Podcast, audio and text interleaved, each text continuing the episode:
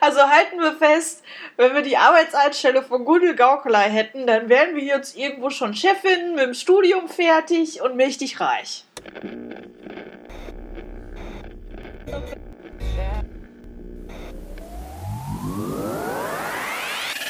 Hell yeah! Hell no!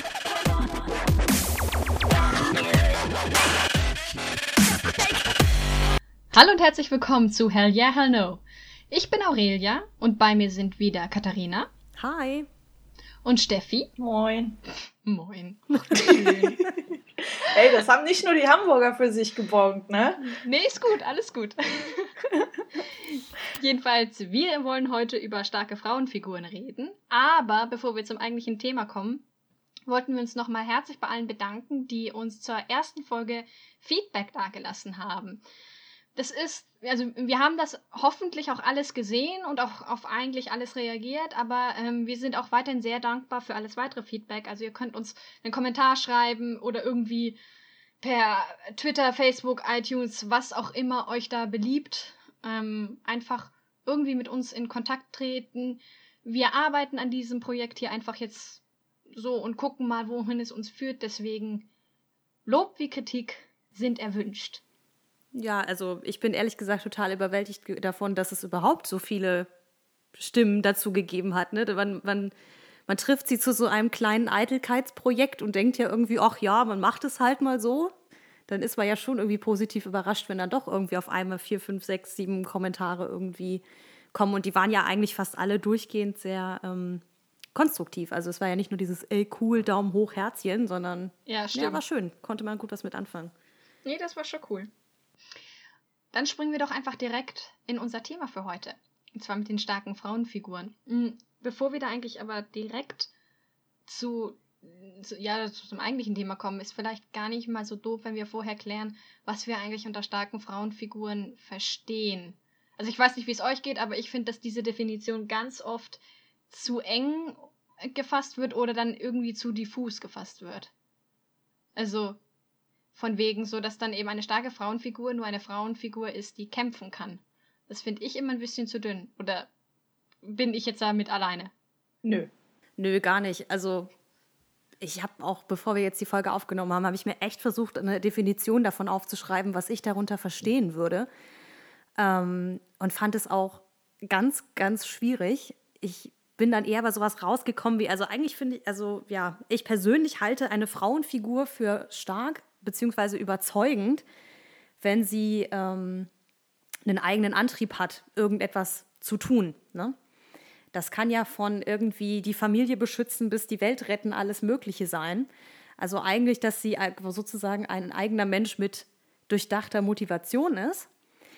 Aber ich weiß auch, was du meinst, dass bei starken Frauen man schnell dieses ähm, ich nenne es mal das Lara Croft-Syndrom halt irgendwie hat, dass so, das muss dann die Frau, die durchtrainierte Frau mit den zwei dicken Wummen sein, die dann da irgendwo reinläuft und alle Leute um, umknallen kann. so, ja. Das ist eine sehr treffende Beschreibung. Ja, ne, also das, das, war so das Erste, was mir so klischeemäßig dazu eingefallen ist, so starke Frau, dieses so gerne irgendwie, keine Ahnung, in der Klappen Hotpants läuft sie irgendwo rein und kann allen die Fresse polieren. So. Ähm, und das finde ich auch ja, viel und kann eben aber auch nicht mehr. Ja, ja. Doch Sprüche klopfen, klopfen können die meistens noch. Stimmt. Aber äh, ich weiß, was du meinst. Das ist manchmal so ein bisschen stark, wird dann oft gerne mit physisch stark auch in, äh, so in Gleich, Gleichheit gesetzt. Oh Gott, deutsche Sprache. Ja, danke schön. Ja, also der Punkt ist ja halt auch so ein bisschen, dass diese ähm, diese rein starken Frauenfiguren, oder nur diese nur physisch starken Frauenfiguren, ich finde das auch deswegen so kurz gedacht, weil das ist ja ganz oft einfach nur, dass ein männlicher Archetyp einfach jetzt plötzlich weiblich ist. Also keine Ahnung. Ich muss dazu geben, dass ich Lara Croft nie intensiver gespielt habe, weil es mich nie wirklich hat fesseln können. Ich habe es immer wieder abgebrochen, wenn ich da irgendwas von in die Hand genommen habe. Aber ähm, die wirkte auf mich halt ja auch einfach wie Indiana Jones jetzt in weiblich. Das ist irgendwie so, ja, kann man machen, aber was ist daran jetzt so besonders stark? Ich denke, das hat sich auch irgendwie ähm, entwickelt, ähm, dass die ersten Begriffe einer starken Frau waren die, die eine männliche Rolle übernehmen konnten. Mhm. Dass da im Hintergrund sich Dinge abgespielt haben, finde ich, wurde schon immer unterschätzt. Historisch gesehen, äh, gesellschaftlich gesehen, dass nicht jede Frauenfigur stark sein muss, wenn sie exakt eine Männerkopie ist. Und ich denke, deswegen ist das mit der Definition auch so schwierig und deswegen gibt es da so unterschiedliche Sichtweisen. Ich finde das nicht verkehrt zu sagen, dass eine Frau, die mal jetzt, um Rinas Worte zu benutzen, ordentlich die Fresse polieren kann in einem Film, einer Serie, einem Spiel oder einem Buch, ähm, dass sie nicht stark wäre. Das ist sie definitiv auf eine physische Art und Weise. Ähm, nur dann sollte man, finde ich, auch, um allen anderen gerecht zu werden, die nicht auf die Fresse hauen, aber sich durch andere Stärke auszeigen, muss man die halt auch betrachten. Und da muss man sehr aufmerksam sein und mehr graben, weil diese Frauen, ähm, naja, wie es in dem, ähm, ist jetzt ein Film, der ist jetzt 2017, glaube ich, rausgekommen, Hidden Figures. Mhm. Ähm, allein der Titel ist halt schon super, wo es um Frauen geht, die ähm, von der Geschichte und der Gesellschaft im Hintergrund gedrängt wurden, weil sie ja gut, jetzt in dem Fall eher Frauen waren, weil man die wissenschaftlichen, politischen ähm, Dinge, die Männer erreicht haben, mehr in den Vordergrund gestellt hat. Ja, aber zum Beispiel Intelligenz, finde ich, ist ja auch eine ganz andere Art von stark sein. Also ich würde ja Stärke sowas wie ein Talent, sage ich jetzt mal, definieren in dem Fall. Und wenn halt deine größte Gabe nun mal deine Intelligenz ist und du die einzusetzen weißt, dann finde ich, ist das auch eine starke Figur. Jetzt unabhängig davon, ob es ein Mann oder eine Frau ist. Wobei ich da sagen würde, nicht nur Talent, sondern auch Fleiß und Disziplin. Ja, beziehungsweise. Talent alleine reicht nicht. Ja, beziehungsweise wenn du einfach sagst, grundsätzlich eine, äh, eine Frauenfigur, die halt eine ganz normale Entwicklung sozusagen auch durchmacht in einer Story. Weil mein, oder die, die irgendwie äh, zum Beispiel ein Hindernis überw äh, überwindet und kämpft und halt das kann ja sein, dass sie, keine Ahnung, einen ganz schweren Mathe-Test bestehen muss, genauso wie es sein kann, dass sie den Drachen erschlägt und den Prinzen rettet. Das macht ja keinen Unterschied. Mhm. Der Punkt ist halt, dass sie über sich hinaus wächst. Oder? Absolut. Also, mhm, das wäre zumindest das, was ich sagen ja. würde. Weil mein, ähm, ich ähm, erinnere mich dunkel, dass zum Beispiel mal J.K. Rowling in, ähm, in einem Interview erzählt hat, dass sie immer mal wieder so gefragt wird, von we so, so, in die, so Fragen gestellt bekommt, so in die Richtung von wegen, dass die so darauf abzielen, dass Mrs. Weasley ja nur eine Mutter sei und nicht so wirklich stark und badass wie so manche andere Frauen aus dem Potter-Universum, die dann halt durch die Gegend rennen die ganze Zeit und kämpfen und Revolutionen und keine Ahnung was äh, alles anstellen. Und wo sie dann eben so äh, drauf äh, ganz irritiert reagiert, grundsätzlich so nach dem Motto, ja, mal ganz ehrlich, Mrs. Weasley hat diese ganze Weasley-Bande äh, im Griff. Miss Weasley ist eine extrem starke Figur. Ich meine, da musst gar nicht mal die, ähm, diese dramatischen Entwicklungen aus, der, aus dem letzten Band nehmen. Die ist durch und durch halt einfach als in ihrer Mutterrolle, sage ich mal, eine extrem starke Frauenfigur. Ja, ich glaube, das wird sogar von Frauen heute unterschätzt. Lustigerweise. Ja, also Frauen, die sagen, nein, als moderne Frau hast du selbstständig und ähm, zu sein und so weiter. Das hat nichts mit äh, Familie, ähm, Kinder herzutun oder sowas. Finde ich schade, weil genau das, die ist auf ihre Art und Weise sehr, sehr stark. Ich, ich assoziiere die, äh, wie heißt sie mit von nochmal Molly, Molly, ne? Molly Weasley. Ja. Ähm, ich, ich assoziiere die auch echt immer ein bisschen mit so der Löwin, die so ihre, ihre Welpen beschützt. Oder nee, wie heißen sie nochmal ja, bei, bei, bei, Ja, ich weiß gar nicht, wie, wie, es bei, äh, wie es bei Löwen heißt. Aber genau das, das ist ja das. Mrs. Weasley hat ihre stärkste Szene ever ganz zum Schluss. Also wir sprechen für die ganze Folge eh eine Spoilerwarnung aus, oder? Weil, ja, ja, gut. Die hat ja ihre stärkste Szene ganz zum Schluss, als sie, ähm, als dann, Moment, wer von den Zwillingen stirbt? Fred oder George. Und sie dann eben aus diesem Mechanismus ihrer Familie, ihrer Kinder, ihre Kinder zu verteidigen, dann eben ähm, Bellatrix, ich glaube ja auch tötet. Ja. Mm. Ich habe relativ wenige Erinnerungen inzwischen tatsächlich an den letzten Harry Potter Band, weil ich den am seltensten gelesen habe. Aber die Szene habe ich noch ziemlich deutlich im Kopf im Verhältnis. Genau deshalb. Ja, die haben sie ja auch extra im Film richtig schön hervorgestellt. Ne? Wenn sie dann, da ist es ja, glaube ich, so, dass Bellatrix ähm, die Tochter angreift und dann Mrs. Weasley da ja. dazwischen geht und ihren großen Auftritt hat. So, ja. da sieht man mal, was die, äh, dass dann die quasi das Heimchen hinter dem Herd die ach so böse Todesserin, ne, auch einfach mal eben fertig machen kann. Auch wenn es meiner Ansicht nicht nötig gewesen wäre, um darzustellen, wie stark sie ist, aber es macht es deutlicher. Ja, das sowieso. Nee, absolut nicht. Also. Die ist ja, keine Ahnung, durch alle ähm, äh, sechs Vorgänger hindurch durchgehend ja eine starke Figur, oder habe ich sie zumindest immer so empfunden. Also, das war dann halt nochmal so ganz zum Schluss der Knall, in dem diese äh, ganze letzte Story sowohl im Buch als auch im Film mhm. aufgeht. Ja, ich glaube, warum sie gerne so unterschätzt wird, ähm, ist, liegt ein bisschen an dem, was du, Aurelia, eben gesagt hast, von, äh, dass halt die starke Frau mit dem starken Mann gleichgesetzt wird gerne. Also, dass das immer um so ein Alpha-Tier-Gehabe ja geht.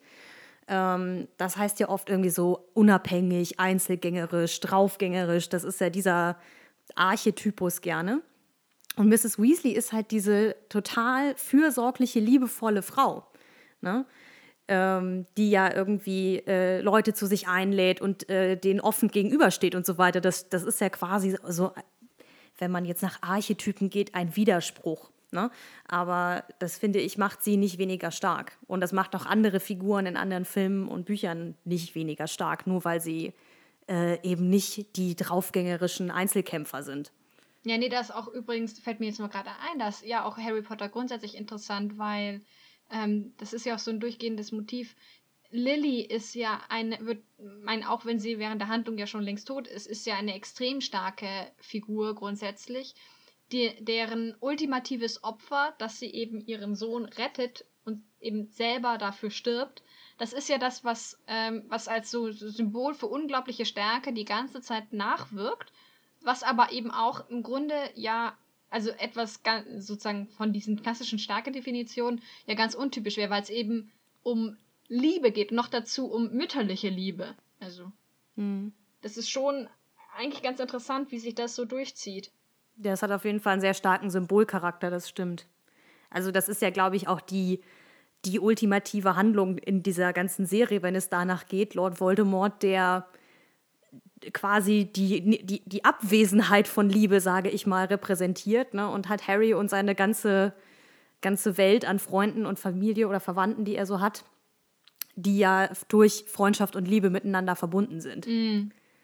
Ja, das sowieso. Das fand ich übrigens auch, oder finde ich bis heute an Hermine als, gerade auch so als weibliche Figur ähm, in ihrer Charakterisierung ganz interessant, weil die ja ähm, grundsätzlich, die ist total schlau und, ähm, keine Ahnung, will die Hauselfen befreien und sowas und ist da eigentlich so dieser Strebertyp, aber ist halt auch gleichzeitig, wird immer wieder als extrem starke Figur dargestellt, einfach dadurch, dass sie so unglaublich treu ist und eben über ihre Freundschaft zu unter anderem Ron und Harry.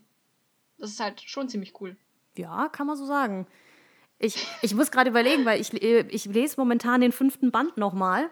Und mir ist auch dann aufgefallen, wie viel ich aus diesem Buch eigentlich schon wieder vergessen hatte, weil das ja auch in den Filmen überhaupt nicht vorkommt, wie halt eben diese Elfenbefreiungsfront, die sie da gründet und so.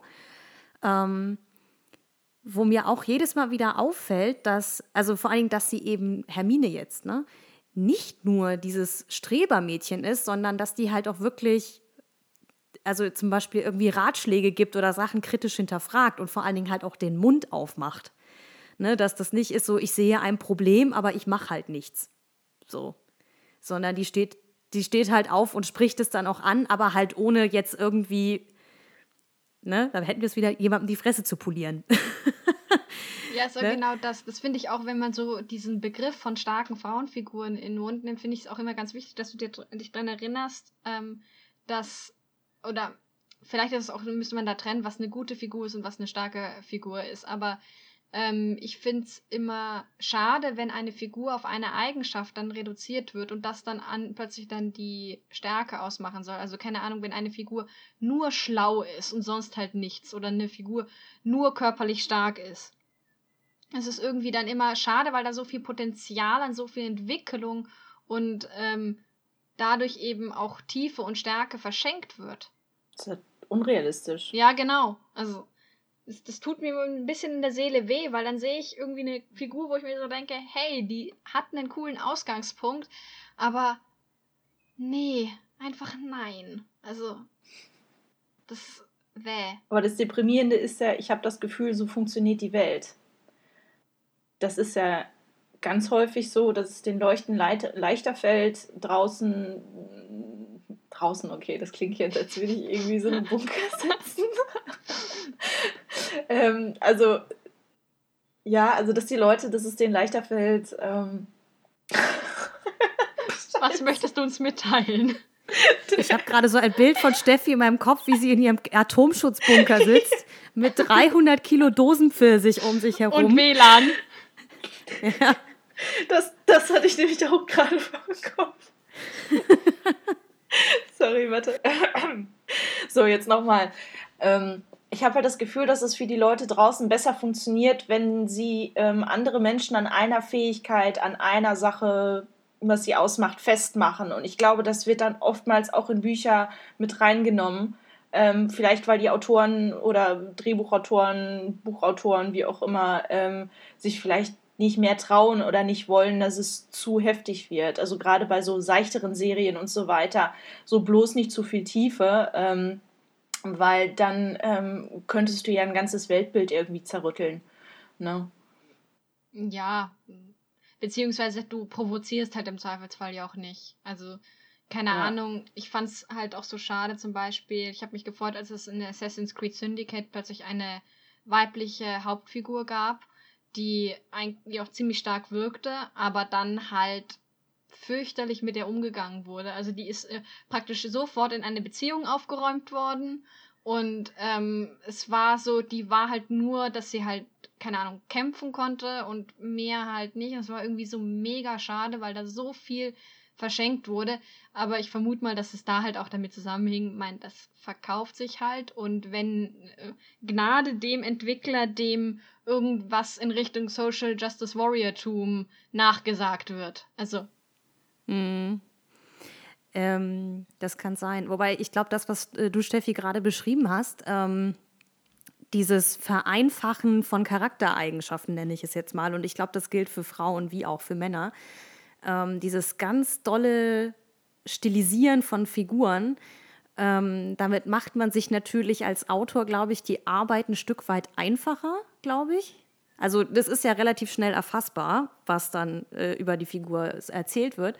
Und andererseits, ich habe irgendwann mal, ich, ich weiß nicht mehr in welchem Zusammenhang, aber ich fand das unglaublich spannend, ähm, mal äh, gelesen, dass es für ein, für, die, für ein menschliches Individuum selbst schon beinahe unmöglich ist, die eigene Vielschichtigkeit zu erfassen.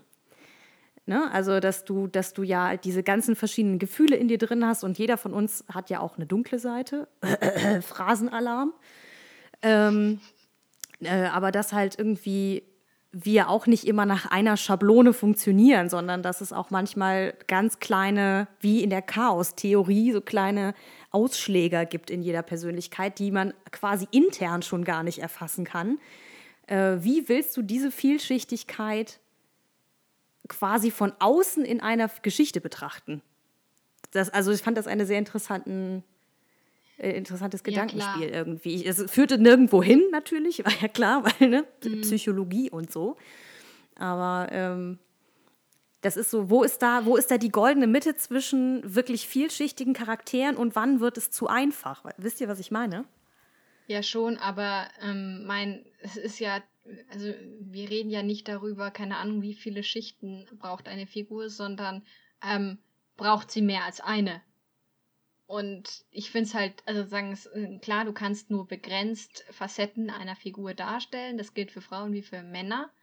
Ähm, aber wenn halt, ich finde es halt tatsächlich immer mal wieder so ein bisschen auffällig, dass du halt bei Frauen, also bei Frauenfiguren dann ganz oft ähnliche Archetypen hast, die rumrennen, die sehr wenig ähm, modifiziert werden. Und also gerade so in, wenn du dir so Fantasy und Superheldengedöns anguckst, das ist dann halt irgendwie so, hm, das ist halt dann der Punkt, wo es dann irgendwie faul wird und da, da sind wir dann vielleicht auch wieder, wenn wir im Kern des Themas mit den starken Frauenfiguren, wo dann halt auch plötzlich starke im Sinne von in irgendeiner Form besondere Figuren ähm, wichtig mhm. werden. Vielleicht stehe ich auch gerade nur auf dem Schlauch, aber habt ihr für diese Einseitigkeit, sage ich jetzt mal, oder diese, ja, diese für eine flache Frauenfigur mal kurz ein Beispiel für mich? Also irgendwie fällt mir Black Widow. Ich, ich habe drauf gewartet. Ich denke, wann sagt sie es endlich? Wann sagt sie es endlich? so dieses, ja, ich habe es auch gedacht, so, ah, ja, sie hat schon Superheldenfilme ja. gesagt. Kann es ja. ja, nein. Also Black Widow ist ein rotes Tuch für mich. Einfach weil sie so eine schöne Figur sein könnte. Es ist so interessant, was da zum Teil angedeutet wird. Und dann sagt sie, ich bin ein Monster, weil sie keine Kinder kriegen kann. So, wer hat da den Scheiß verbrochen? Aber ja. Raus, raus. Ja, ich wollte sagen, lass, lass einfach los. oh nein! lass Let einfach go. los. Let it nein, go. also, oh nein, nein, aber mal ohne Scheiß, das ist halt das. Es ist irgendwie, es ist Superhelden-Gedöns äh, enttäuscht mich da immer mal wieder. Also zumindest im Filmbereich. Serien sind ein bisschen besser, weil es da eben ganz oft eben das ist. Black Widow ist Badass. Aber sie ist doch nicht mehr als Badass. Und es wird dann halt, klar, es wird diese Liebesgeschichte mit dem Hulk angedeutet, wo ich dann so, äh, okay, aber nehmen wir mal so hin. Aber dann ist halt das, dass ähm, als er mit ihr eben oder ihr signalisiert, ja, nee, das wird nichts mit unserer Beziehung, ich bin ein Monster, sagt äh, sie, ja, du bist nicht das einzige Monster. In, also in Age of Ultron ist das. Und das spielt darauf an, oder dann, dann sagt sie, glaube ich, sogar danach noch, ähm, dass, dass sie sich als ein Monster sieht, weil sie unfruchtbar ist, weil sie zwangssterilisiert wurde. Ich mir so, what the fuck, seit wann hängt die Frage, ob eine Frau ein Monster ist oder nicht, davon ab, ob sie Kinder kriegen kann? Oh! ich sehe schon, da hat sich ordentlich was angestaut. Ja, nein, also das, das, das ärgert mich, seit dieser Scheißfilm rausgekommen ist. Ich mein, den kannst du schon gucken und alles. Und es ist halt Gedöns und was weiß ich alles. Aber das hat mich geärgert. Ja, ist auch nachvollziehbar. Ich, äh, äh also ich, ich habe es ehrlich gesagt noch nie so betrachtet, aber jetzt, wo du so, so wo du es so sagst, ja. St also. Stimmt schon. Nee, weil ich habe das halt ganz anders interpretiert. Ich habe halt, also ich habe das so gesehen im Sinne von, sie ist ja irgendwie auf komischen, wie gesagt, ich bin ja überhaupt nicht comicfest, ich kenne ja nur die Filme, ne? aber irgendwie aus diesem Film herausgezogen, dass sie ja irgendwie in diesen komischen Assassinenclub da aufgenommen wurde als Jugendliche und dann diese Zwangssterilisierung ja eine Art von Übergangsritus war. Ne? Genau. Ähm, insofern habe ich dann gedacht, so, okay, vielleicht ist das so eine Art Trauma, was sie hat. Ne?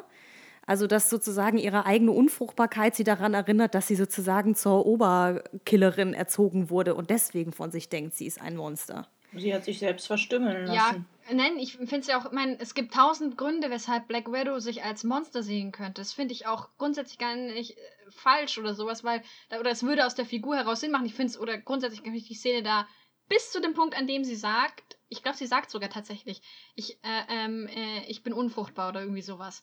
Ähm, bis zu dem Punkt finde ich die Szene auch gar nicht mal so schlimm, weil es eben ist so, die, die Frau hat viel getötet, was weiß ich, sei von mir aus, also lass sie von mir aus traumatisiert sein, das ist alles möglich. Aber das war so, ey. Und das ist halt, und das ist eben genau das, die ist so krass auf, ähm, auf sehr, sehr schade, also sehr, sehr, was wäre denn da das Adjektiv, auf sehr traurige Art und Weise, ähm, so krass auf den starke Frauenfigur, äh, reduziert, dass die halt da gar nicht mehr rauskommt und dann dadurch für mich eigentlich schon wieder eine total schwache Figur ist. Weil sie eben plötzlich so in ihrer Darstellung total blass ist. Ah, ja, ich, das ist, glaube ich, mein grundlegendes Problem mit diesen Superheldenfilmen. Ich finde die zwar alle wahnsinnig unterhaltsam, aber da gibt es einfach echt zu viele Figuren, die einfach die Charaktertiefe einer Alufolie haben. Ne? Das finde ich auch. Ja. Äh, ja. Nee, es ist, na klar, es gibt auch komplexe Figuren da in den ganzen Superheldengedöns, auch komplexe Frauenfiguren. Ich finde auch zum Beispiel äh, Jessica Jones ist zwar jetzt eine Serie, aber das ist grandios, was die Frauenfiguren angeht zum Teil. Aber es ist halt gleich, das sind dann halt immer die Serien. Und in den Filmen ist, sind die Frauen halt entweder Freundin oder irgendwie Badass-Kämpferin. Oder Wissenschaftlerin. Also zumindest in der Fantasy und Science Fiction ist das sehr verbreitet so, das stimmt. Ja, das, ich meine jetzt auch vor allem die Superheldenfilme. So, also, mm. und dabei denke ich jetzt auch vor allem in erster Linie an Marvel. Also, weil ich wüsste jetzt nicht, was rennt in den letzten paar Marvel-Filmen. Ich habe auch nicht alles gesehen, aber was rennt denn da an? Peggy Carter. Aber die ist auch eine Freundin. Äh, jedenfalls, also. Ich muss jetzt gerade wirklich in meinem Gehirn mal kramen, ob ich überhaupt, ob mir noch eine andere Frau einfällt. Ich muss die ganze Zeit nur an hier die Frau aus How I Met Your Mother denken und deren Namen ich immer vergesse. Aber ja. die, die, die ist ja quasi, die belebt ja nur das Szenenbild. Das ist ja, die ist ja quasi nicht existent, die Frau. Ja, das ist zumindest in den Avengers-Filmen halt. Ich meine, du, ist, die, das Witzige ist, in Age of Ultron gibt es am Anfang so eine Szene, da stellt die How I Met Your Mother Frau, ich vergesse auch immer ihren Namen, ähm, den äh, Avengers halt die Frage, äh, ja, hey, Frauenquote, wo sind denn hier eure Freundinnen? Und dann kommen die alle mit irgendwelchen fadenscheinigen Erklärungen, ja, meine Freundin macht dies, meine Freundin macht das, die ist damit beschäftigt und dies und blablabla, die kann nicht. Und damit sind dann, ist dann die Nicht-Existenz ihrer Freundinnen in diesem Film erklärt. Hm. Hat man sich's einfach gemacht. Ja.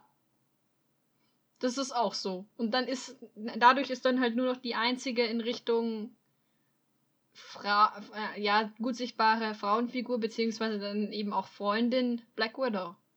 Achso, und die, äh, die, die, äh, die Frau von dem anderen Typen, wo ich auch den Namen vergesse, der mit den Pfeilen. Oh, scheiße. Arrow? Ja, nein, ähm. Ah ja. Genau, aber vom Prinzip her sieht der genauso aus. So Hawkeye! Nein. Ja, ja! Hawkeye stimmt, richtig. Aber das Geile ist, wo wir gerade, wo wir gerade die ganze Zeit von Age of Ultron äh, reden und mir fällt gerade ein, die, aber eigentlich geht es ja um die Scarlet Witch, also um, als eine von diesem Doppelduo sozusagen, Stimmt. von diesen Geschwistern. Aber die ist, ja, die ist halt auch nur so da, ne? Ja, es ist halt, das, das ist ja auch das. Ihr, ihr Bruder kriegt ja die im Grunde, wohl er jetzt sozusagen von der Bedeutung der Figuren her wahrscheinlich unbedeutender wäre, kriegt er die größere Szene, weil er halt am Schluss stirbt. Oh, dieser Film macht mich eh fertig. Also wirklich, also weil Age of Ultron, wirklich, das ist so eine Art von Film. Ich bin nicht mal sauer, weil der Film irgendwie super scheiße war, sondern ich habe einfach drei Viertel der Zeit beim Gucken gedacht, das ist alles so super öde. Ja. Also, und ich glaube, das lag einfach an viel zu vielen Leuten, die da rumspringen. Also, ne, wie willst du auch irgendwie einen ordentlichen Film erzählen, wenn du irgendwie gefühlte 15 Avengers hast, die da rumspringen, jeder mit einer eigenen Subhandlung mehr oder weniger. Äh, dann irgendwie noch zwei Bösewichte, also hier Scarlet Witch und, und Quicksilver heißt mhm. glaube ich, der Bruder. Ähm, und dann Ultron halt selber. So dieses, wie willst du bei so vielen Figuren überhaupt irgendeinen von denen ordentlich beleuchten? Also, das ist ja quasi nicht möglich. Ja, das ist ja grundsätzlich dieses Problem von dem Superhelden-Kram. Das ist ja auch mit den ganzen Serien. Also, gerade in dem DC-Serienuniversum, behalt da mal bitte schön den Überblick. Vor allem, das nächste ist ja, ein Teil liegt bei Amazon zum Streamen, der andere Teil bei Netflix. Das heißt, du kannst alles nur sehen, wenn du beides hast. Ach, was für eine schöne Welt, in der wir leben. Ja. Ja, um das Wort ja, nee, Überblick behalten ähm, aufzugreifen, äh, so vom Thema her wollte ich noch was fragen wegen starker Frauenfiguren. Ähm, wenn wir jetzt sagen, dass uns das in diesem Superhelden-Universum ein bisschen fehlt, ne, dass es zwar starke Frauenfiguren gibt, aber dass die nicht so ausgeleuchtet sind, wie sie, oder nicht alle jedenfalls, wie sie gerne sein könnten. Ähm, jetzt mal ganz allgemein betrachtet, ähm, aber wozu brauchen wir denn schön ausgeleuchtete, starke Frauenfiguren? Also entweder da oder generell mir geht es immer so, ich bin ähm, viel emotionaler dabei, wenn ich tolle Frauenfiguren da habe, einfach weil dann kann ich mich besser identifizieren.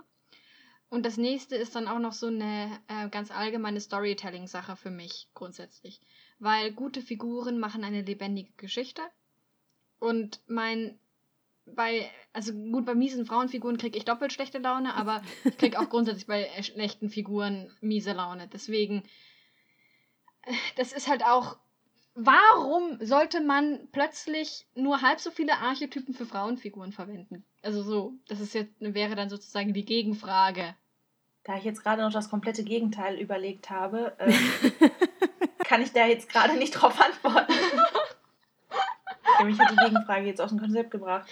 Okay, dann stelle ich die Frage nochmal. Warum denkt ihr, dass man starke Frauenfiguren bräuchte? Ja, also ich denke hauptsächlich, dass man das braucht. Ähm, jetzt ganz aus der, äh, aus der Vorbildsache heraus gedacht eigentlich. Also weil also ich kann jetzt mal, ich, jetzt, jetzt wird es ein bisschen wirklich psychologisch mal aus meiner eigenen Perspektive erzählen, aber ähm, ich hatte zum Beispiel immer Probleme damit, als Jugendliche mich mit dem Typus ähm, Mädchen, ha, ich stehe auf Prinzessinnenkram, ja, äh, damit anzufreunden. Ähm, ich habe halt lieber mit den Autos meines Bruders gespielt und mit Lego irgendwelche Burgen gebaut. Woraufhin meine Großmutter immer gerne sagte, von wegen, da wärst du mal besser als Junge auf die Welt gekommen. Na gut, wir reden hier von der Generation irgendwie geboren 1944, ne? Also dementsprechend von deren äh, gesellschaftlichen Vorstellungen, da, da, das kann man ja heutzutage gar nicht mehr vergleichen. Aber ich weiß, dass mich das sehr geprägt hat und ich immer so ein bisschen mich dann in, äh, je älter ich halt wurde, immer den Frauen zugewandt habe, real als auch fiktional, ähm, die irgendwie anders waren. Also die eben ähm, nicht vielleicht nur ähm, ja, die, die, Prinz, die Disney-Prinzessin waren oder sowas. Oder vielleicht, also ne, zum Teil habe ich mich auch eher mit männlichen Figuren identifiziert, weil ich die einfach viel, viel cooler fand. So. Ähm, und ich denke, deswegen braucht man heutzutage immer noch starke äh, Frauenfiguren, real wie fiktional, weil das hört auch in der Arbeitswelt oder in der Uni oder sonst wo nicht auf, ähm, dass äh, jüngere Frauen, Mädchen sehen können, ach guck mal, diese Art von Frau gibt es auch. Deswegen sage ich ja, für mich ist eine starke Frau nicht die physisch starke mit der großen Klappe, sondern einfach eine Frau, die einfach sie selber ist und das Beste aus sich macht. Egal wie sie veranlagt ist. Wenn sie, wenn sie total das Muttertier ist, wie eine Molly Weasley und das voll auslebt, finde ich das auch genauso stark wie jemand, der halt eben der Einzelgänger, Draufgänger-Archetypus ist solange es sozusagen dem Charakter der Frau entspricht. Wisst ihr, was ich meine? Ja, total. Ich finde das auch übrigens, was du da sagst, gerade total wichtig, weil diese Sichtbarkeit, dass du eben ähm, Figuren, die einfach sie selbst sind, oder auch gerade dann weibliche Figuren, die einfach sie selbst sind, dass du das siehst. Ich glaube, das ist total wichtig, weil eben so auch gerade die Stories, die man so als Teenager liest, guckt, spielt, was weiß ich, die prägen einen ja total. Und ähm, wenn ich dran denke, wir haben ja schon, ich habe ja letztes Mal schon gebeichtet mit äh, Twilight. Ich denke, oh nein. Dagegen dann ähm, Hermine Granger, J.K. Rowling sei Dank, oder Ginny Weasley. Das ist dann halt schon wieder ein ganz anderes Kaliber. Mhm. Das ist nee, auch, absolut. Ähm, und umgekehrt kannst du das natürlich ja auch weiterspinnen, weil ähm, wenn du das Gefühl hast, dass ein Bereich, der dich vielleicht dann interessiert, dass da ähm, Leute wie du, wenn es nur ist, dass es eben dass es Frauen sind, sichtbar sind und einfach vorkommen, ein, du dann das diffuse Gefühl hast, die haben da einen Platz sozusagen. Ähm, das ist ja auch ziemlich wichtig. Das ist ja auch dieses, ähm, ich finde immer dieses fürchterliche Klischee so traurig, dass High Fantasy so etwas wäre, das nur Männer schreiben oder dass, so, so, dass das so ein Männergenre wäre, sowohl auf der Leser- als auch auf der Autorenseite. Das finde, also das, weil das eben mit so, weil da ganz viel mit so Ritterstories und äh, Burgfräuleins und fürchterliches Mittelalter-Klischeebild reproduziert wird, gern mal. Ja, das ist ja zum Glück leben wir ja in einer Zeit, in der sich das langsam aber sicher mal aufbricht, wo man halt auch als Frau nicht mehr durchgängig belächelt wird, habe ich zumindest den Eindruck. Wenn man sagt, dass man irgendwie auf Science Fiction oder Fantasy oder sowas in der Art steht. Wenn man als Frau sagt, dass man Videospiele spielt, da, ist man ja früher als Mädchen früher für schreck angeguckt worden. Ja, bin sogar ich noch als Teenager schreck für angeguckt worden. Also, das ist gar nicht so lange her. Nee, aber es ist genau deswegen ähm, bin ich, da bin ich ein klein wenig, äh, äh, ein klein wenig schwierig, sage ich jetzt mal. Aber ich bin tatsächlich, ich, meine, ich mag High Fantasy, deswegen habe ich das Beispiel genommen, sehr, sehr gerne grundsätzlich. Aber mich ärgert es immer, wenn da dieselben alten Klischees und Erzählmuster als was Neues bedient werden und oder als was Neues verkauft werden. Ähm, und ähm, dann eben damit einhergeht dann ganz oft, dass dann irgendwelche komischen Frauenfiguren da rumrennen, ähm, die, ja, keine Ahnung, entweder so die Kriegerin sind, aber dann dementsprechend, die sind weder schön, noch klug, noch irgendwas, die sind halt nur die Kriegerin. Oder dann eben sowas wie die schöne Prinzessin, die schöne Königin und da sind ganz viel halt so Archetypen unterwegs. Das ist halt das, was mich dann auch ärgert. Weil es, ähm, weil es halt auch indirekt so ein bisschen so Ausschlussklischees reproduziert. Also dieses diffuse Gefühl davon, das lässt sich schwer definieren, finde ich. Wisst ihr, was ich meine? Ich glaube schon, dass ich verstehe, was du meinst. Ich, ich glaube, das ist aber ohnehin eine Krankheit irgendwie der, ich nenne es mal grob, die Entertainment-Industrie. Da schließe ich jetzt aber auch mal Bücher äh, als auch Filme und Serien Klar. mit zu ein, weil also gerade im Kino, finde ich, ist es mega heftig, wie einfach so jeder halbwegs erfolgreiche Film zu Tode gefranchised wird. Ähm, weil man sich sagt so, ach komm hier, Fast and the Furious hat funktioniert, lass mal 300 Filme davon machen. Das heißt, dass dann natürlich, äh, auch vor allen Dingen, wenn diese Serienreihen so lange laufen oder diese Filmreihen oder wie auch immer, ähm, diese Muster halt immer und immer und immer wieder so durchgekaut werden, bis man halt irgendwann denkt, es kommt einem zu den Ohren raus. Ähm, weil ich habe das auch ganz oft. Also ich bin früher passionierte Kinogängerin gewesen und gehe heutzutage höchstens zweimal im Jahr, weil ich das Gefühl habe, ich habe das alles schon mal irgendwie gesehen.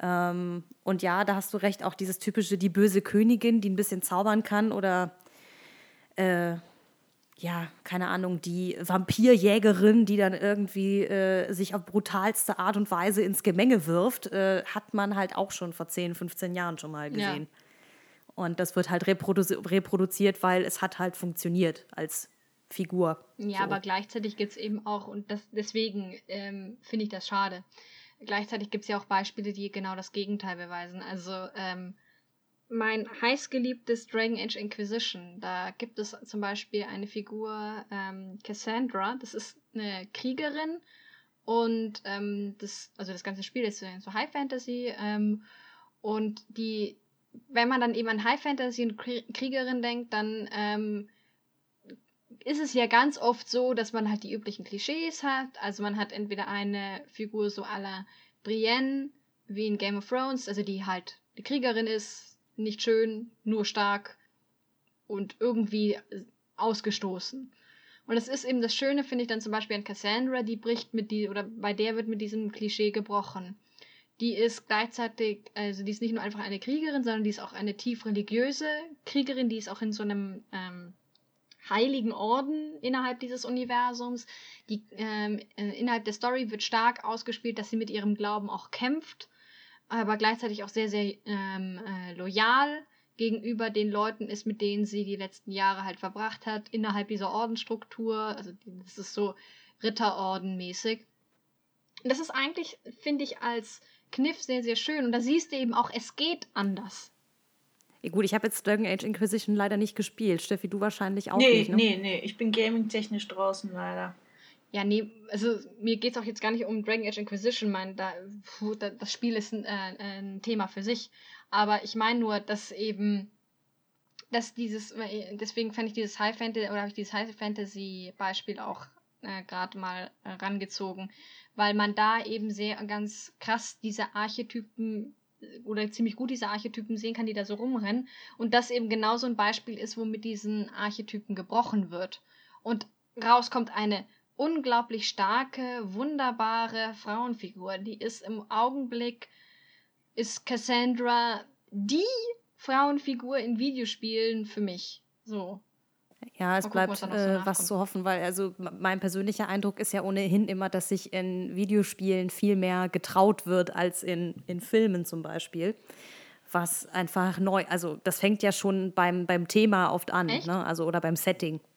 Findest du? Ja, finde ich schon. Also also ich weiß gar nicht, aber Na, also ich hätte jetzt genau das umgekehrt gesagt, aber ja gut, also, also ich rede jetzt nicht, also nicht von Call of Duty oder so, dass sich ewig selbst repräsentiert, ne? Also und zum ja. zehntausendsten Mal schöner in den Krieg ziehen mit den schöneren Waffen ist.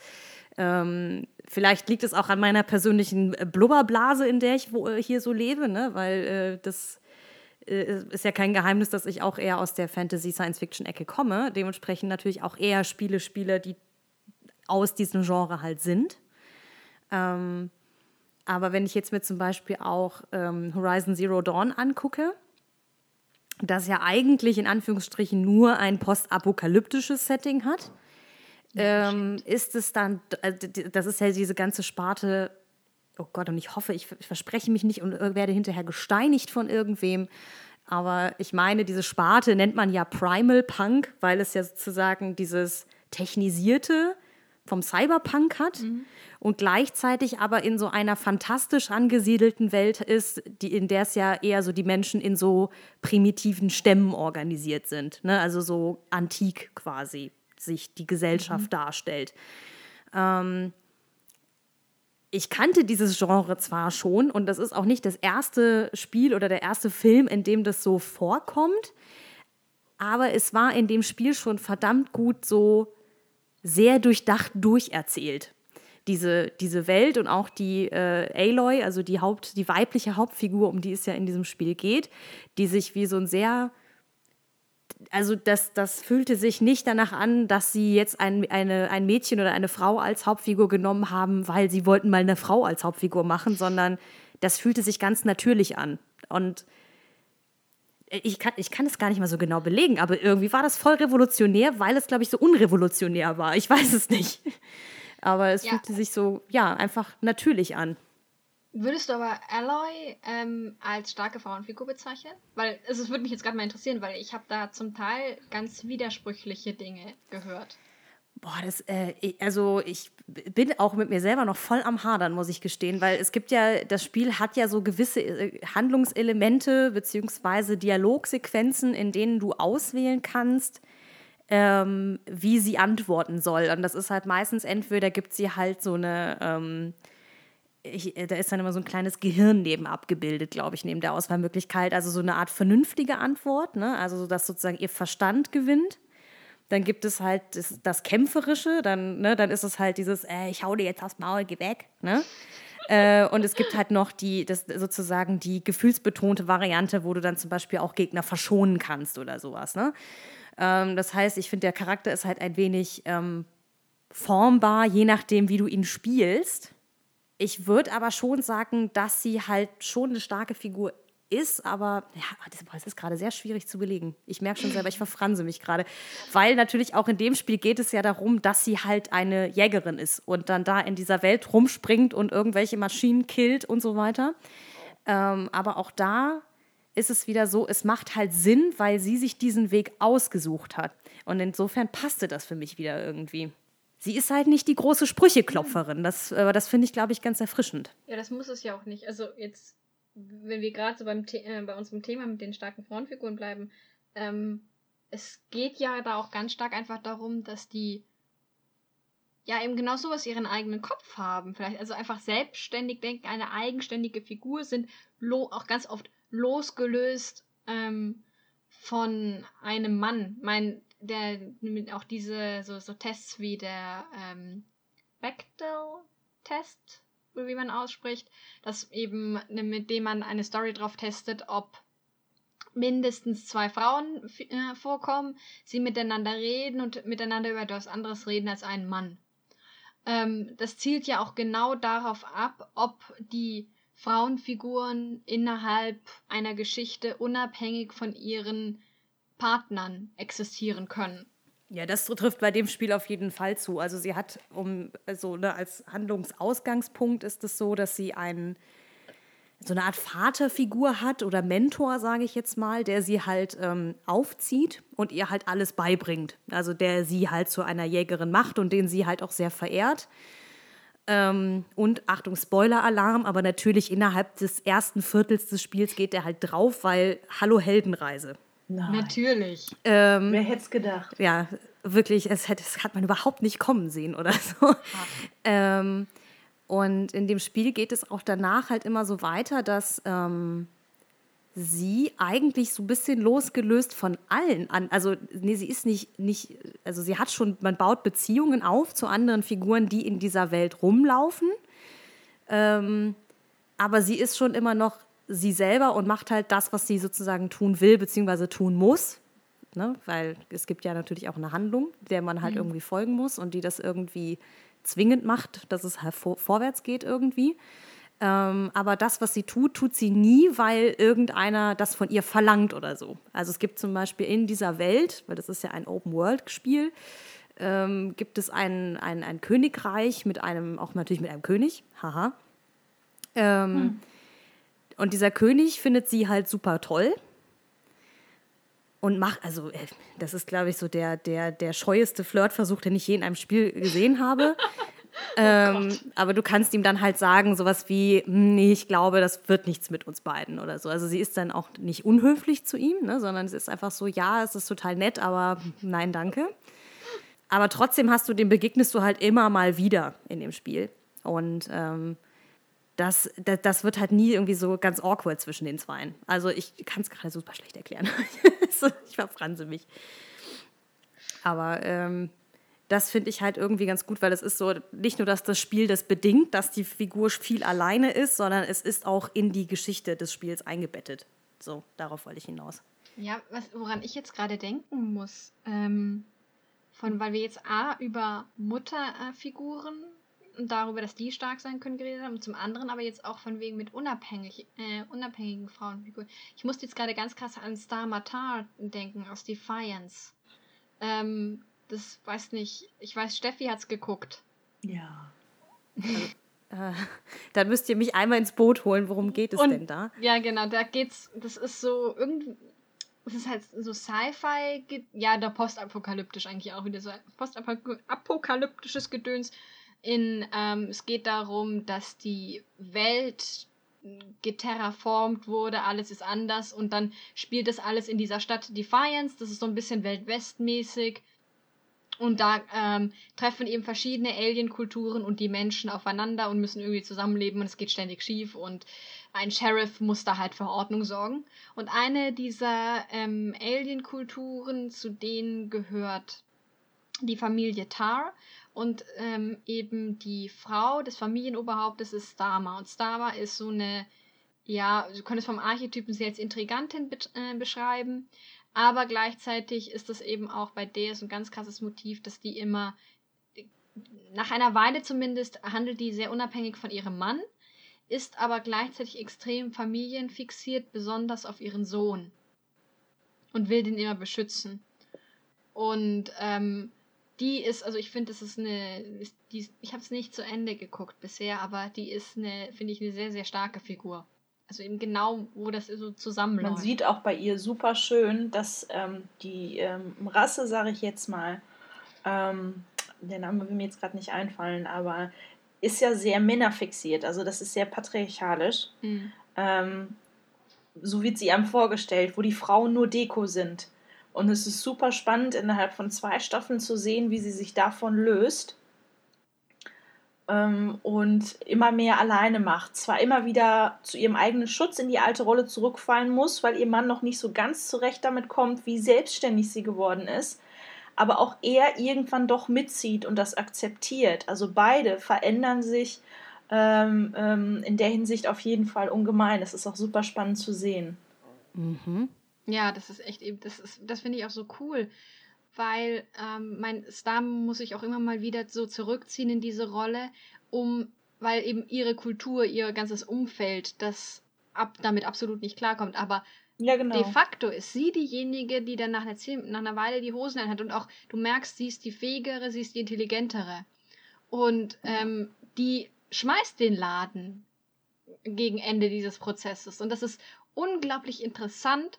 Und das ist eben auch genau so ein Beispiel, wo sie eben so eine starke Figur ist. Einfach dadurch, dass sie Hindernisse überwindet und einfach, ja, mehr als eine Eigenschaft dann auch hat. Ja, also sie stellt halt ihre eigenen Bedürfnisse auch ungeheuer zurück. Also ähm, ich glaube, viele empfinden das nicht als stark unbedingt oder so. Ich finde das aber auf eine interessante Art und Weise doch sehr stark, weil Sie, ihre körperlichen Bedürfnisse holt sie sich nicht bei ihrem Mann Daytech, sondern fängt eine Affäre mit einer Menschenfrau an. Und man bekommt da das Gefühl, mal so ein klein, kleines bisschen so auf sie selbst zu gucken, das, was sie wirklich will. Auf der anderen Seite muss sie das unter allen, allen, allen Umständen geheim halten, weil dadurch alles zerfallen würde, was sie bislang aufgebaut hat. Und dafür geht sie extremst weit dann schon wieder. Also sie in dem, was sie ähm, an Prioritäten hat, verletzt sie sich immer wieder selber und zwingt sich trotz jedenfalls wieder aufzustehen und weiterzugehen. Und das ist, finde ich, auch enorm imponierend an ihr. Also sie ist für mich mit einer der stärksten Figuren in der ja, ganzen das Serie. Auf jeden Fall. Ist auch so cool, ähm, oder was heißt cool, das ist jetzt irgendwie makaber, aber die, diese Beziehung, die muss sie auch eben opfern oder darin muss sie Opfer bringen, weil sie dann irgendwann vor der Wahl steht oder merkt, sie steht jetzt kurz vor der Wahl, ihr Leben und ihre Familie gegen diese Beziehung. Und dann beschützt sie. Das ja, meinte ich, ja. Dann reden wir eh vom selben. Ähm, dann beschützt sie halt äh, ihre Familie. Ist übrigens auch bei Cersei Lannister. Fällt mir gerade ein. Die ist ein ähnlicher Typ. Weil die ja auch, gut, irgendwann wird sie verrückt, aber ähm, davor verbringt die ja ziemlich viel Zeit damit, auch einfach ihre Kiddies zu beschützen. Und eben die Tatsache, dass die nicht die Kinder des äh, toten Königs sind, aber das ist wieder eine andere Geschichte. Aber gut, dass du sie erwähnst. Ich hatte sie nämlich auch als, äh, ich habe lange überlegt, ob ich sie auf meine Liste von äh, sozusagen guten Beispielen mitnehmen soll. Ähm, weil ich glaube, also, dass diese Frau kein positiver Charakter ist, darüber muss man, glaube ich, nicht diskutieren. Die wird kein guter Mensch mehr. Ähm, einfach weil sie äh, Dinge tut, ja, das wäre alles zu großer Spoiler-Alarm, aber ich finde sie insofern stark, weil äh, dass das ja in der Serie auch immer wieder Anklang findet, dass ihr oberstes Ziel ist, ihre Kinder bzw. ihre Familie zu beschützen. Und dafür geht die über Leichen. Ah, kann man darüber diskutieren, ob das so das Beste ist, was man machen kann. Aber ähm, ne, das ist so dieses, sie hat halt ihren eigenen Antrieb und sie rebelliert ja auch dagegen, dass sie sozusagen selber so zwangsverheiratet wurde. Ne? Das, also das ist ja auch ein Thema, das immer wieder auftaucht, dass sie ja selber glaubt, dass sie viel mehr auf dem Kasten hat als ihre beiden Brüder. Hat sie auch. Ähm, und, ja. also. und das einzige Unglück, das ihr passiert ist, ist, dass sie halt eine Frau ist und deswegen halt ja irgendwie an den, äh, den neuen König sozusagen verschachert wurde von ihrem eigenen Vater. Und, und ihre Kinder ja unbedingt davor eigentlich beschützen will. So. Das, Aber die, ja. die die Grausamkeit, ähm, so schlimm die auch ist, finde ich, die sie am Tag, an den Tag legt, auf jeden Fall, ist indiskutabel schlimm. Aber sie passt sich der Welt an, in der sie lebt. Ich glaube, sie wäre, wenn sie heute mhm. geboren werde, würden, glaube ich, nicht so viele Leute wegen ihr sterben müssen. Ich glaube, dann wäre das Ganze anders gestrickt. Ähm, sie hätte dann auch eine andere Position. Aber sie handelt in einer extremst grausamen Welt, die Frauen auch wiederum nur als Beiwerk äh, betrachtet, wo es nicht schlimm ist, sie wegzugeben, um irgendwelche politischen Beziehungen zu kitten oder herzustellen. Und ähm, dann deswegen, so blöd das jetzt klingt, ich glaube, sie kann in der Position, in der sie ist, nicht anders sein als grausam. Und ich bin mir nicht sicher, ob sie immer damit glücklich ist, das sein zu müssen. Da gibt es ja auch so eine total schöne Szene, also was heißt schön, aber. schön ähm, in dem Zusammenhang ist interessant. ja, genau. Aber da gibt es so eine sehr coole Szene. Ich glaube, in der ersten Staffel ist das doch, ähm, wo dann Königsmund, ich glaube, belagert wird und dann gibt es diese Szene, ähm, also das ist die, diese Schlacht mit den brennenden Schiffen dann am Schluss. Jedenfalls, da gibt es ja mhm. diese Szene, da sind dann die Frauen irgendwo in, in der Festung in Sicherheit gebracht und dann gibt es diesen kurzen Dialog zwischen Sansa und Cersei und Cersei sitzt ohnehin schon ähm, mit, zwar im Kleid, aber mit so einem Brustharnisch da und äh, macht halt Sansa runter, wie immer. Und ähm, schimpft halt auch so oder lässt halt so durchblicken, dass ihre Brüder im Grunde vollkommen unfähig sind. Und so nach dem Motto, ja, warum sie jetzt eigentlich da nicht draußen, also der einzige Grund, weshalb sie da jetzt nicht draußen mitkämpfen darf, ist, dass sie als Frau geboren wurde. Und das ist so schön, weil in dieser Szene kommt irgendwie so ein bisschen genau das raus, ähm, worüber wir auch gerade geredet haben, nämlich, dass Cersei einfach eine Figur ist, der die Welt zu klein ist, in der sie lebt.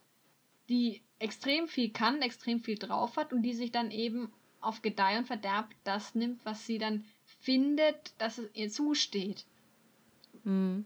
Ob das jetzt so der richtige Weg ist, ist wieder eine andere Frage, aber meine starke Figuren müssen ja nicht immer moralisch richtig handeln. Yep. Das, das ähm, bereitet mir auch immer wieder Zahnschmerzen. Ich dachte immer früher, starke Figuren oder auch starke Frauenfiguren ähm, müssten da irgendwie ähm, ein super moralisches Vorbild sein, um stark zu sein. Und mittlerweile ähm, sehe ich das gar nicht mehr so. Also das habe ich gemerkt bei Star Matar ähm, dass ich so, oh, verflixt, eigentlich ist sie richtig eine Bitch, ne? Aber scheiße, wunderbar. ist die gut irgendwie. Und ähm, und auch grausam, um Gottes Willen, und ich will das alles gar nicht machen oder so. Das ist keine Vorbildfunktion, aber deswegen kann sie trotzdem stark sein. Und ähm, das hatte ich zum Beispiel mit ähm, ähm, Colandra, Colandria Connors. Ich wusste, dass ich es direkt falsch ausspreche. Kurz auch Coco Connors aus Dear White People. Ähm, und ähm, weil sie ist eigentlich, also ich habe die Serie jetzt mehrmals gesehen, die ist ja Gott sei Dank relativ kurz und auch die Folgen. Und ähm, ich fand sie halt erst grundunsympathisch. Also Dear White People spielt an einem am Winchester College und ähm, geht halt darum, dass da zum Beispiel in einem Teil leben nur die, ähm, die afroamerikanischen äh, Studenten und in dem anderen Teil nur die Weißen. Und es gibt immer wieder so kleine ähm, Reibereien deswegen. Ähm, es wird immer wieder Rassismus vorgeworfen ähm, und ähm, darum geht es denen halt. Und irgendwann kommt es so weit, dass auf einer Studentenparty die Campuspolizei einen ähm, farbigen Schüler tatsächlich ähm, ja, die Pistole ins Gesicht hält ähm, und ihn fast erschießt, als er nur seinen Ausweis rausholen will, um sich wie aufgefordert, wie erbeten auszuweisen. Und das erschüttert halt den ganzen Campus. Und mittendrin ist halt die selber afroamerikanische Colandria oder Coco. Und ähm, man denkt erst, ja, die ist super so unsympathisch und sie kämpft auch nicht für ihre Leute. Sie hält sich raus, sie versucht Klamotten anzuziehen und sich die Haare so zu machen, um so einem europäischen Schönheitsideal nahe zu kommen. Und man denkt als Zuschauer erst so, ja, du machst ja gar nicht mit, du bist gar nicht bei der Sache, du musst hier für deine Leute kämpfen und so weiter. Sie trägt aber einen eigenen Kampf mit sich selber aus, mit ihren eigenen Wünschen und Zielen. Sie ist aufgewachsen in einer extremst rauen Gegend äh, in Chicago an der South Side und ähm, hat fast tagtäglich Gewalt gegen Schwarze erleben müssen. Ähm, zugleich ist sie hochbegabt, war in der Schule vollkommen unterfordert und hat dann irgendwann aber jemanden gefunden mit viel Geld, der sie unterstützt hat, sodass sie Stipendien bekommen konnte und an dieses teure College kam.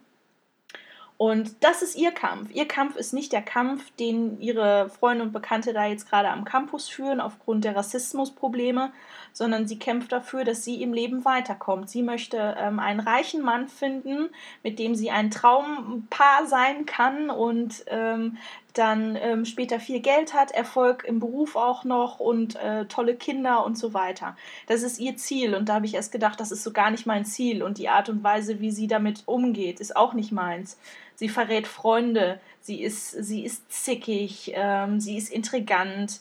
Ähm, und trotzdem ist sie stark, weil sie tatsächlich ähm, kämpft und kämpft und kämpft und sich nicht aus der Ruhe bringen oder fast nicht aus der Ruhe bringen lässt.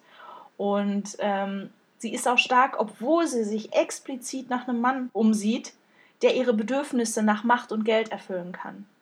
Ähm, und begreift schlussendlich, dass sie dann hat sie einen tatsächlich und begreift durch ihn sogar, dass sie viel mehr auf dem Kasten hat als sie und dass sie es auch alleine schaffen wird. Und das war für mich der Punkt, wo ich gedacht habe, jetzt bist du wirklich stark, okay? Jetzt ist Wahnsinn, weil du hast eine Veränderung durchgemacht, du hast etwas erkannt. Du hast erkannt, dass du nicht auf andere angewiesen bist, ähm, um Dinge im Leben zu erreichen. So, und deswegen macht sie das nicht zu einem besseren Menschen, aber sie ist ein starker Mensch. Ja, Coco finde ich da noch so ein schönes Beispiel, weil die ähm, hat ja auch so da. Moment, wann, ich weiß, habe jetzt gerade nicht mehr im Kopf, wann genau in der Handlung das passiert, aber ähm, da gibt es dann irgendwann diesen Punkt, an dem ähm, das, das muss sein, kurz nachdem, wie heißt er nochmal, dem die Waffe ins Gesicht gehalten äh, wurde. Reggie. Reggie da streiten sie sich alle, was sie denn jetzt tun sollen und es ist alles laut und so weiter. Und äh, Coco hat doch dann so eine Art kleinen Zusammenbruch vor versammelter ja. Mannschaft, wo sie dann erstmal alle anschreit, so nach dem Motto, ähm, das ist kein Spiel. Ihr könnt hier jetzt nicht einfach ähm, streiten und meinen, ähm, ihr riskiert nichts. Und die hatten, das war, ähm, ja, das ist eigentlich eine äh, Szene, in der sie ungewöhnlich viel Schwäche zeigt im Verhältnis zu anderen Folgen. Aber ich fand es halt da auch sehr, sehr spannend, weil du dann eben siehst, wie viel Tiefe diese Figur hat und wie viel Stärke sie dann im Umkehrschluss hat, eben diese ja, also, also, mit diesen Gefühlen offenbar auch umzugehen. Und vor allen Dingen aus ihrer Rolle, die sie sich mühsam aufgebaut also, hat, auszubrechen. Und wenn es nur für diesen Moment ist, genau. stellt sie sich hin und stellt sich als einen sehr ängstlich, ängstlichen, verletzlichen Menschen dar, der sich aufregen kann, den es doch interessiert, wie es ihren anderen Leuten geht, die auch äh, genauso wie sie unter rassistischen ähm, mit rassistischen Problemen zu kämpfen haben. Ähm, und sie hätte auch sagen können, nein, dann verrate ich diese Figur, die ich die ganze Zeit aufgebaut habe. Und sie entscheidet sich dagegen. Und das, ja, ja das genau ist enorm das. stark.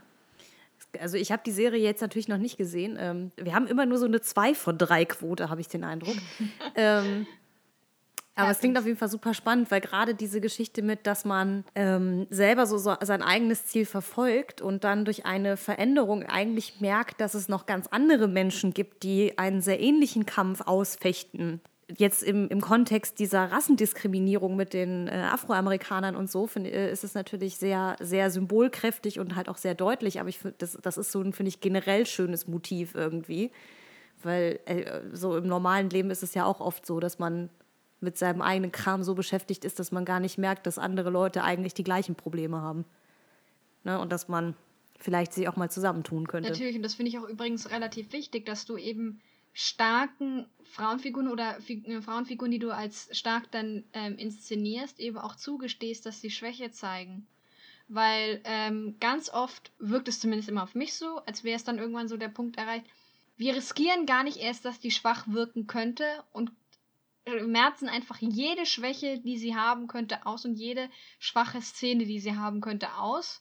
Und dafür ist sie halt durchgehend zum Beispiel physisch oder psychisch besonders stark. Aber ähm, ganz oft registrierst du ja halt auch zum Beispiel als Zuschauer oder Leser oder so die Stärke erst dadurch, dass eben eine Schwäche überwunden wird.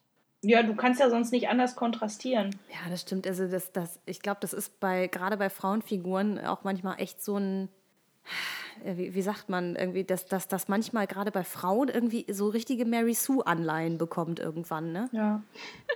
Also dieses, ja. ähm, also weil ich hatte auch mal ein sehr interessantes Gespräch darüber mit jemandem, dass es auch einfach zu viele Frauenfiguren gibt und ich würde sehr gerne wissen, was ihr davon haltet wo es dann trotz allem nur eine Frau in einer ganzen Riege von Männern oft gibt, die irgendwie ihre Komplizen, Partner, äh, Kollegen oder sonst irgendwie was in der Art sind. Ne? Also quasi ist sie mit den Männern gleichberechtigt, aber ganz oft diese Männer dann totale Volldeppen sind, die ohne sie nichts geschissen bekommen, ähm, damit das so aussieht, als wäre sie halt besonders stark, weil sie ja den Laden am Laufen hält.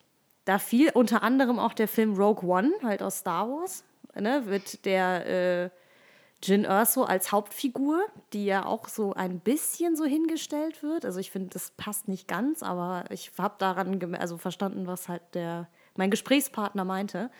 Äh, und äh, wie gesagt, würde gerne mal wissen, ob euch sowas auch schon mal begegnet ja, ist oder nicht. Ja, ich finde das schwierig. Es, es stimmt schon. Es gibt immer mal wieder also der einzige Grund, warum ich Arrow, äh, also die Serie nach wie vor gucke, ist, dass Felicity ähm, da rumrennt und ich der Ansicht bin, dass sie ohne Felicity allesamt aufgeschmissen wären.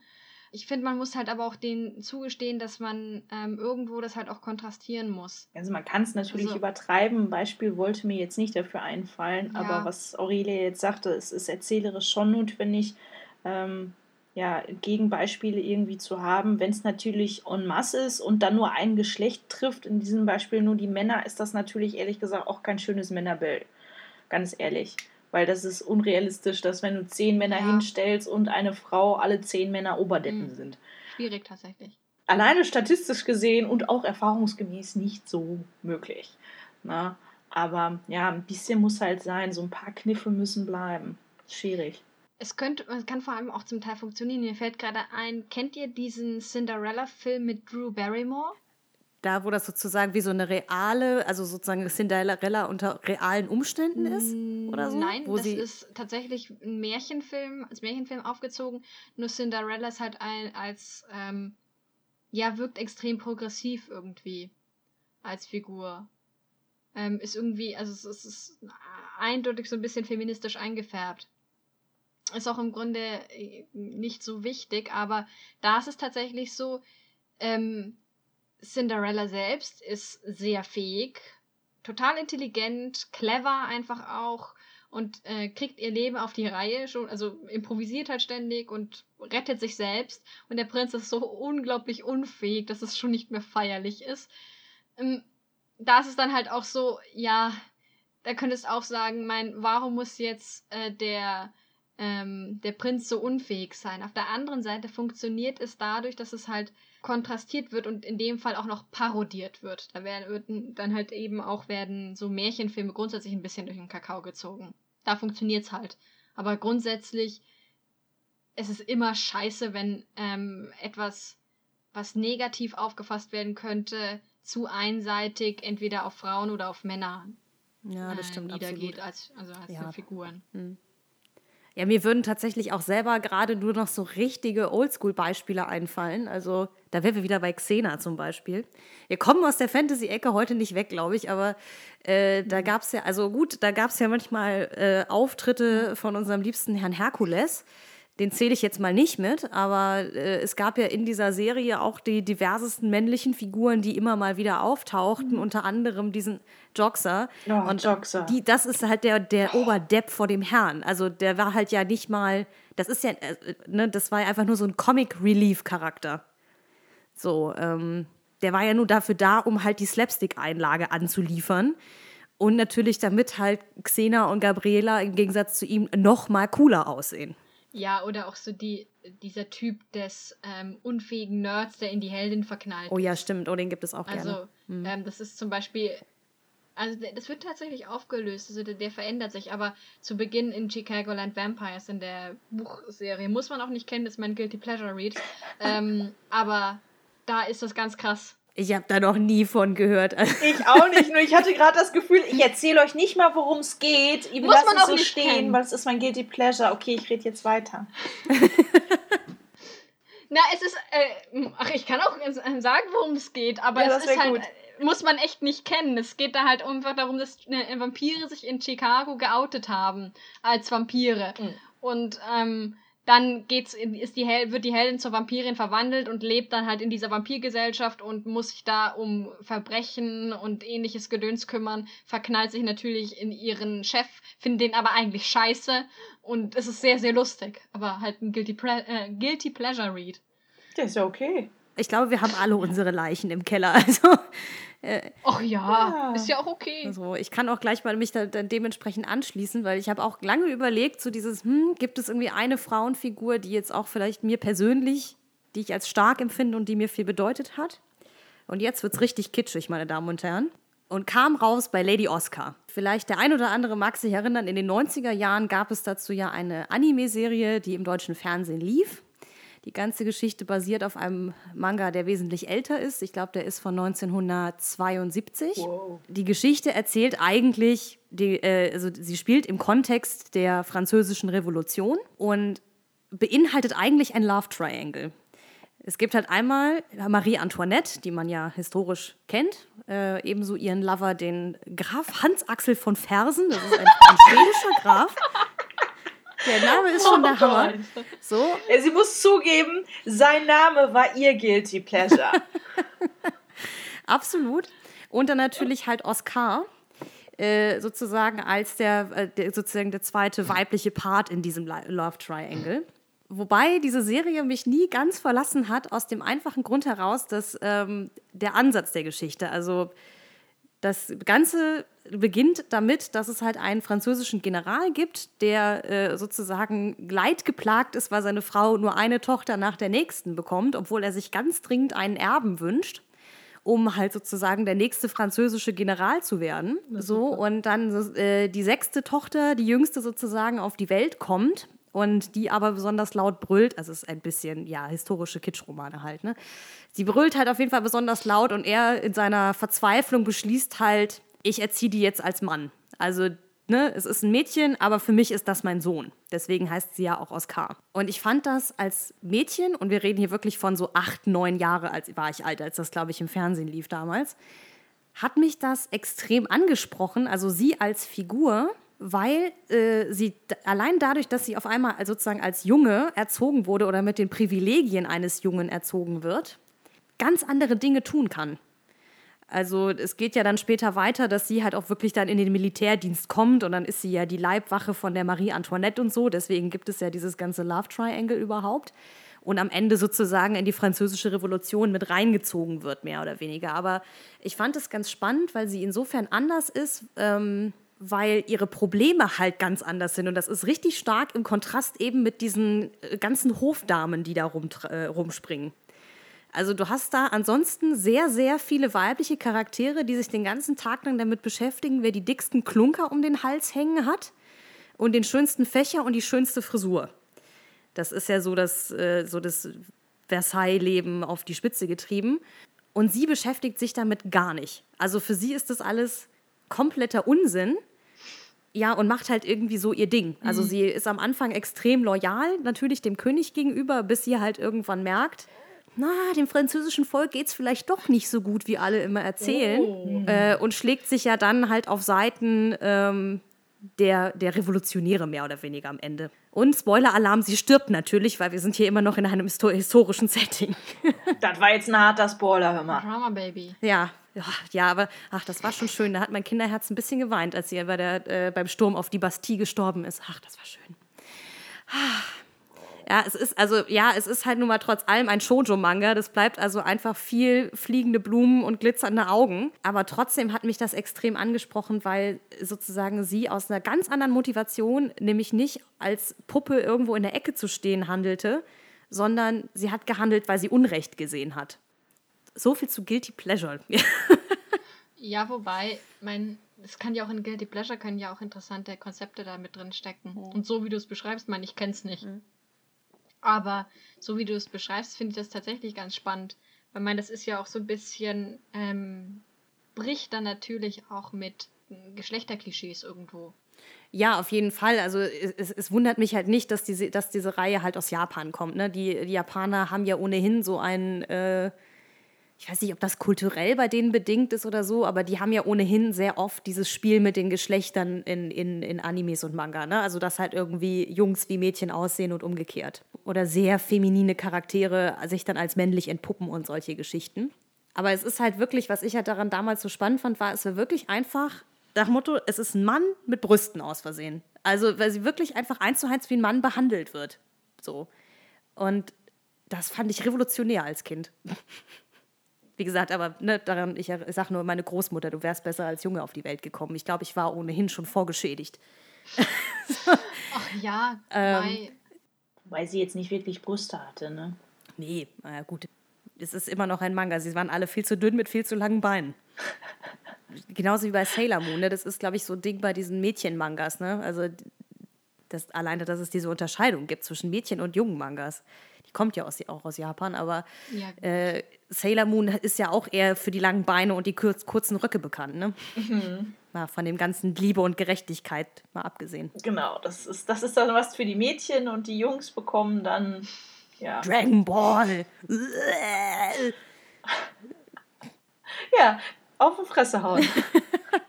Da muss ich jetzt gerade dran denken, dass als ich angefangen habe, so keine Ahnung, mit zwölf oder so intensiver ähm, Computerspiele zu spielen, das immer so war, ja, was? Moment, du spielst jetzt Spiele, in denen es um Krieg geht, das ist doch was für Jungs, warum spielst du nicht Sims? Oh Gott. Oh. ja, ohne Scheiß, das war so weird. Ja. Wobei ich muss sagen, ich habe früher Dragon Ball, ich habe die ersten drei Bände gehabt, als sie das erste Mal in Deutschland rauskam. Ah ja. Meine Mutter hat die auch entfernt. Wie, die hat sie in. Die hat aufgeräumt in meinem Kinderzimmer und hat die weggeschmissen. Was? Weil sie reingeguckt hat. und weil sie gesagt hat, das ist nichts für Mädchen. Äh, okay. okay. Krass. Ja. Ja. Das, das ist ja. Ich befürchte auch, sie hat den nackigen Son Goku gesehen. Das hat sie vielleicht irritiert in Band 1. Ähm, ja, das kann auch sein. Ich stelle mir das gerade vor, so deine Mutter hat dir dann noch so heimlich eine Wendy unter das Kopfkissen gelegt oder so. Hier ist noch was für Mädchen. Ja, die habe ich mir freiwillig gekauft. Die wurden auch von ihr subventioniert, aber nicht die Mangas. Es recht nicht Dragon ja, Ball. Ja, du. Also ja, ich wollte gerade sagen, meine Mutter hat immerhin alles boykottiert, was irgendwie nach Japan aussah. das war alles komisch für sie. Aber das ist auch krass, ja. Das ist ja nichts für Mädchen, um Gottes Willen. Ja, und deswegen wissen wir jetzt wieder, warum wir wieder starke Frauenfiguren brauchen. Es ist richtig. Oh, wollen wir nochmal so in, im Anschluss an das letzte Mal, ich weiß, ich habe euch damit schon überfordert, ich überfordere euch wieder, ähm, äh, einfach mal Kindheitsheldinnen nennen. Kindheitsheldinnen? Ja! Und jetzt verlangst du von mir, dass ich was nenne, was nicht Xena ist. Oh Gott. Äh. oh, es ist Xena. Halt Xena. Es ist Xena. Ähm, ja, Xena war bei mir auch ziemlich weit vorne zusammen mit Oscar und dann, äh, ne, Steffi und ich sind ja auch noch so die Sailor Moon Generation. Ich war ein ganz großer Fan von Sailor Uranus. Die fand ich auch super. Und Aurelia? Mhm. Ähm, Daisy Duck, Gundel Gaukelei und Hermine Granger. okay. Ja. Okay, Gundel Gaukelei habe ich in dem Zusammenhang noch nie gehört. Ja, aber hallo, Gundel Gaukelei ist die, die, die versucht immer und immer wieder diesen verdammten ersten Taler von äh, Dagobert Duck zu klauen und gibt nie auf. Hallo, deren Arbeitsmoral, die will ich. Sehr gut. Ist doch klar. Also, wie kann man Gundel Gauke leider nicht toll finden? Also halten wir fest, wenn wir die Arbeitseinstellung von Gundel Gaukelei hätten, dann wären wir jetzt irgendwo schon Chefin mit dem Studium Richtig. fertig und mächtig reich. Richtig. Solange wir nicht den Glückskreuzer haben wollen. Okay. Ja. Das klappt nachweislich nicht. Das ist richtig. Aber alles andere, das kriegt man hin. Mhm. Ich finde, das, äh, das ist ein, eigentlich ein hervorragendes Schlussbeispiel für diese Folge, oder nicht? Wollte auch gerade sagen, damit sind wir, denke ich, auch an einem schönen Schlusspunkt angelangt. Okay, kurz und knapp, bevor es komplett eskaliert. Mhm. Also, ähm, wir verabschieden uns hiermit, würde ich mal sagen. Ähm, noch wieder die Bitte, lasst uns gerne wieder Feedback da. Hm, entweder als Kommentar auf der Website, als Rauchzeichen, äh, solange wie Sie sehen können, als Twitter-Nachricht, was auch immer, was euch beliebt. Und wir hoffen, es hat euch gefallen und dass ihr das nächste Mal uns wieder anhört. Gut. Ja, dann macht's gut. Tschüss. Ciao. Tschüss.